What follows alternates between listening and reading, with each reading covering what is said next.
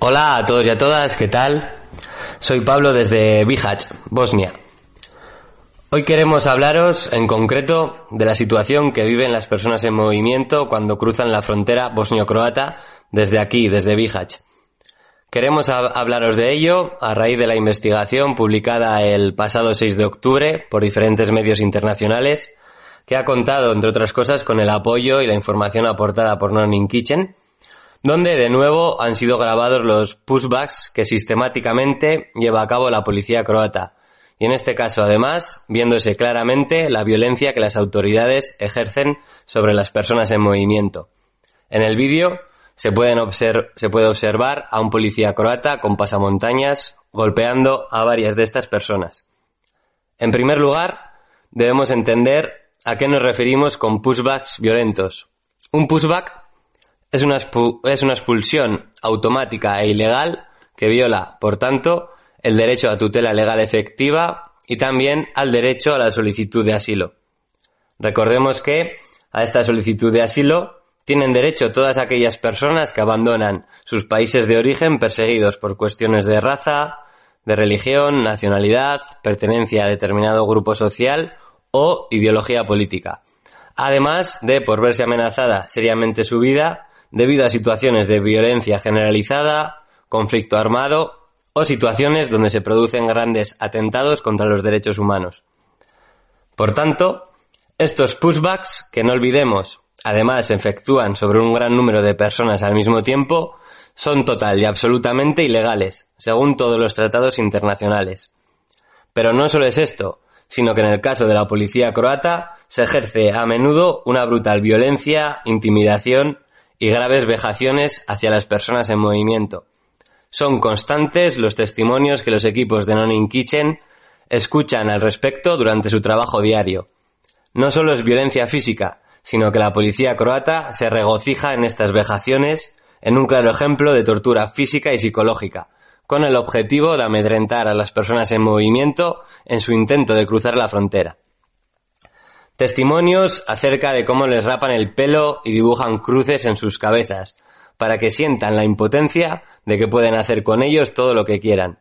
Testimonios acerca de cómo son encañonados con armas de fuego o, golpeados con las botas en los dientes si se les ocurre hablar, e incluso testimonios acerca de abusos sexuales.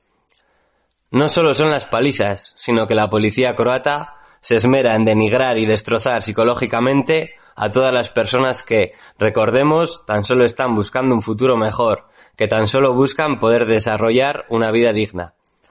No olvidemos, además, que la policía croata los devuelve a Bosnia sin nada encima, prácticamente desnudos, robando móviles, dinero y zapatos, obligando a las personas en movimiento a empezar de cero. Después de que muchos de ellos se encuentren huyendo de un infierno en sus propios países, después de que la mayoría lleven recorridos miles de kilómetros durante varios años lejos de sus casas y de sus familias, se encuentran ahora con esta realidad, que cuenta con el beneplácito de toda la Unión Europea. No son casos aislados, como nos quieren hacer creer, sino que es importante saber que los equipos de Non Kitchen reciben diariamente peticiones de ayuda de personas que acaban de ser deportadas, y que necesitan alimento, ropa y abrigo, y que además nos cuentan las humillaciones y la violencia que acaban de sufrir. Esta situación es intolerable y no podemos permanecer con los ojos cerrados. Es hora de actuar, de organizarnos, de señalar a los culpables y exigir justicia. No podemos permitir que este maltrato humano continúe en la Unión Europea. Los pushbacks violentos en Croacia son sistemáticos y deben terminar ya. Con esto me despido. Nos vemos la próxima semana. Un abrazo.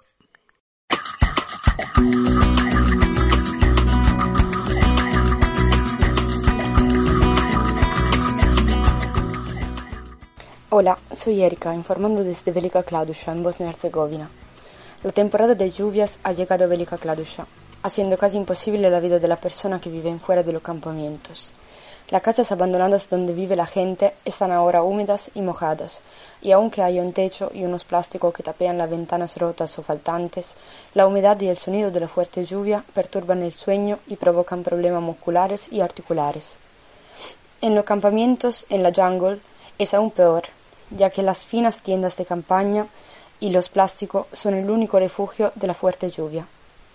Cuando visitamos a uno de los campamentos informales al aire libre después del primer día de lluvia, escuchamos que las familias se preparaban para partir hacia los campamentos oficiales. Incluso si hubieran preferido quedarse allí, mejor que estar atrapados durante más de una semana en cuarentena en la tienda de los campamentos aborrotados, no tuvieron más remedio que abandonar el lugar y esperar a que, a que cesara la lluvia. Lo que optan por quedarse ahora enfrentan el frío, la humedad y la suciedad de las carpas, que es imposible evitar, incluso limitando el movimiento básico a los baños y a las necesidades alimentarias. Como nos decía la gente, durante la noche parece que las carpas se van volando con el fuerte viento, o se caen repentinamente por la lluvia, como le ha pasado una familia, y dormir sin ser despertado por los ruidos es imposible. Los niños y las niñas son los más restringidos, ya que es muy fácil que les dé frío y enfermedades mientras juegan, mientras juegan bajo de la lluvia, y también es muy fácil mojarse y ensuciarse sin tener ropa para cambiarse, imprescindible para mantener la carpa limpia y el cuerpo caliente. Aún así, la gente encontró la manera de cavar pequeños canales cerca de las carpas para drenar el agua y evitar que se hundieran en el suelo húmedo. Aún así, la gente usa velas para calentar las carpas y para sentir una sombra de casa mirándose la cara incluso después de las siete de la tarde, cuando se pone el sol. Aún así, la gente se reúne alrededor de las fogatas mientras cocina o prepara té caliente, riéndose de la forma elegante de usar bolsas de plástico para cubrirse o actuando como si lloraran gotas de lluvia.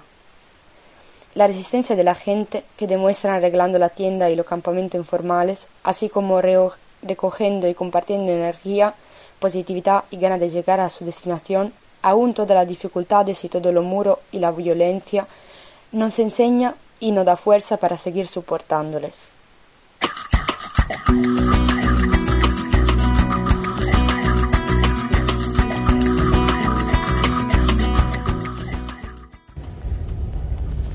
Buenos días, soy Martina, una voluntaria del equipo de Solidary Wheels, retransmitiendo desde Melilla. Esta semana me gustaría hacer un repaso de algunos sucesos que han ocurrido y que son el día a día en la frontera de España con Marruecos, empezando por cómo se gestiona la atención sanitaria de urgencias a inmigrantes indocumentados en Melilla. Como sabemos, en España la atención sanitaria de urgencias es gratuita y universal. Sin embargo, hemos sido testigos de al menos dos casos en los que se ha ofrecido una factura de 210 euros previa a la atención. Es especialmente sangrante el caso de un joven al que se le suministró el mismo día, por equivocación de personal sanitario, dos dosis de la vacuna contra el COVID. Lejos de reconocer ninguna responsabilidad, se intentó despachar al muchacho y cuando requirió atención de urgencias porque no se encontraba bien, se le trasladó igualmente una factura de 210 euros, en compensación por una atención que finalmente consistió en proporcionar un paracetamol. Por otro lado, los recursos de sanidad pública para hacer frente a la praga de sarna que padecen muchos jóvenes marroquíes que viven en la calle sigue brillando por su ausencia. Otra cuestión importante son los rumores que desde Solidary Wheels tenemos que desmentir semanalmente en torno a la protección internacional. Estos bulos los origina la policía que trabajaba en la frontera de Benienzar con el objetivo aparente de disuadir las peticiones y son transmitidos de unos jóvenes a otros. Una semana fue la exigente de aportar test de antígenos junto a la formalización de la solicitud. La otra, la obligatoriedad de estar vacunado contra el COVID. Y asimismo muchos tienen el temor que cuando vuelvan a Marruecos corren peligro de ser condenados. Desde Solidari hemos puesto en marcha una campaña para desmontar estos bulos en la que aclaramos en qué consiste el asilo, las, las, fases de su solicitud, la confidencialidad que implica y los derechos que protegen al solicitante. Además de estos temores, los migrantes que hacen cola en la frontera de Benianzar para solicitar asilo han sido víctimas desde finales de agosto de las acciones de un grupo criminal que se dedicaba a extorsionar y amenazar pidiendo recompensas de hasta 150 euros por dejarlos permanecer en la cola parece que se ha resuelto con la detención de seis personas por parte de la Policía Nacional. Finalmente, la violencia policial sigue en la orden del día para los jóvenes que son sorprendidos haciendo risky. Ilustrativo es el caso de dos jóvenes a los que se les ha abierto un procedimiento penal por atentado a la autoridad como consecuencia de intentar resistirse a las agresiones de los policías, básicamente intentando huir tras recibir puñetazos y golpes. La impunidad y el abuso de autoridad por parte de la policía y la Guardia Civil de Melilla sigue estando normalizada. Thank you.